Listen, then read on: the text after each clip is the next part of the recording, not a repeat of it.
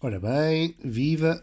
Deixem-me só acender aqui uma velinha em memória do mundo. E é isso, já está. Tem cheirinho e tudo. Ah, sim, ah, o mundo vai acabar. É, eu vi na CMTV ou naquela página Notícias Incríveis no Facebook. Se o mundo acabasse, a CMTV ia querer entrevistar em primeira mão o cometa que se espetaria contra nós. Senhor Cometa, como está? Olha, por que razão está a querer acabar com o planeta Terra e com toda a vida humana? Não responde? Pois é, se cá espectadores, como diz o velho ditado, quem cala consente. É inacreditável o desprezo que o senhor Cometa nos trata a nós, profissionais da classe jornalística. Ai, ai, ai, coisadinhos de nós, todos nos desprezam. A nós, jornalistas de profissão, uma profissão importantíssima para a comunidade, para as populações, para a sociedade. Somos desprezados e maltratados nós, coitadinhos de nós, jornalistas da CMTV. Bom, e é isto. Nada mudaria no mundo após o seu fim. Eu acho que o mau jornalismo e as fake news continuariam, mesmo no mundo do além, onde vamos todos parar. Já, já imaginavam, né? já imaginaram se isto fosse verdade, se houvesse um mundo do além, pós-morte, onde vamos todos parar.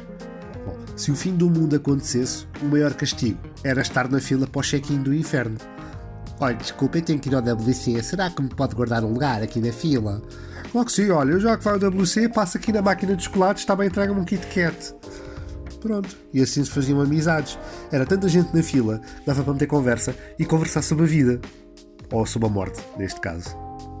Bom, eu comecei este episódio do SPV por falar uh, no final do mundo e aquilo que causaria uh, naturalmente a morte de todos os seres humanos e, consequentemente, a extinção da humanidade.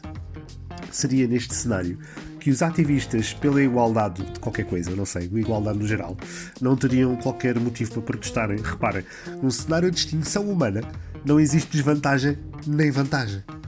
Nem para ricos, nem para pobres, nem para homossexuais, nem para heterossexuais, nem para brancos, nem para negros, nada. Nas portas do além, somos todos iguais. O que me dá um certo reconforto quando penso no fim do mundo. Porque sou pobre. Não que eu persiga ser rico, uh, da mesma forma que não almejo o fim do mundo. Claro, eu sou feliz como sou e eu acho que o planeta tem coisas boas, até. Porém, tenho a certeza absoluta que se eu ganhasse o Euro Milhões, no dia a seguir caía um cometa na Terra. Só para, só para chatear, só para não ser assim, mais uma coisa simples. Bom, é porque isto, o pão do pobre cai sempre com a manteiga para baixo, não é? Quem é pobre sabe disto. E quem come pão com manteiga também. Bom, e vocês agora pensam: Ah, mas ó oh, Tiago, isso da igualdade em caso de um cometa cair da Terra é uma falácia. Há milionários que têm bangers de luxo e que se salvariam na boa. Está bem, pessoal, vamos imaginar a estrela da morte a destruir Alderan.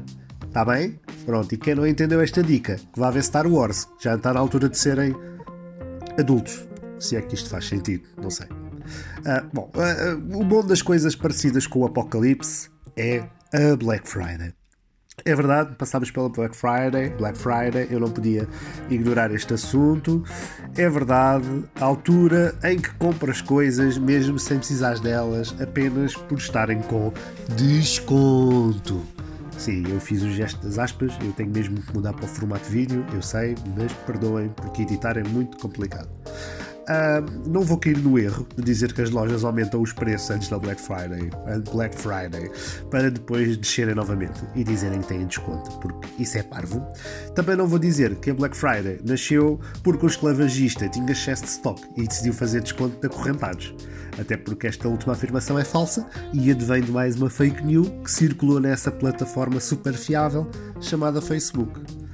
Bom, não me apetece aqui explicar sequer uh, como e onde é que nasceu a Black Friday, da mesma forma que The Walking Dead não explica como nasceram os zombies. Isso explica, também não sei, porque só vi três episódios, sendo que dormir um deles. Por isso vi dois, mas vi com muito pouca atenção. Eu vi para, vi para aí 25% do assim, focado mesmo.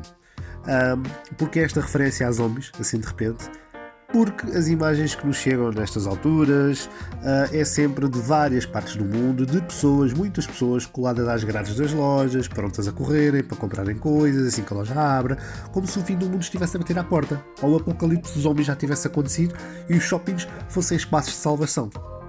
Pronto, da impossibilidade da minha pessoa fazer cinema, escrevo aqui cenários equivalentes para me tentar divertir um pouco.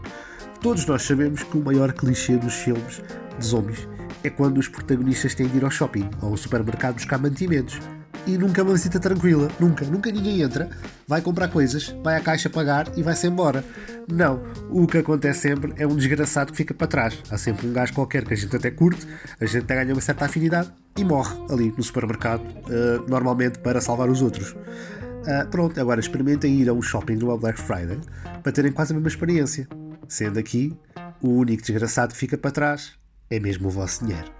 Adeus, caros consumistas, e até ao próximo Apocalipse.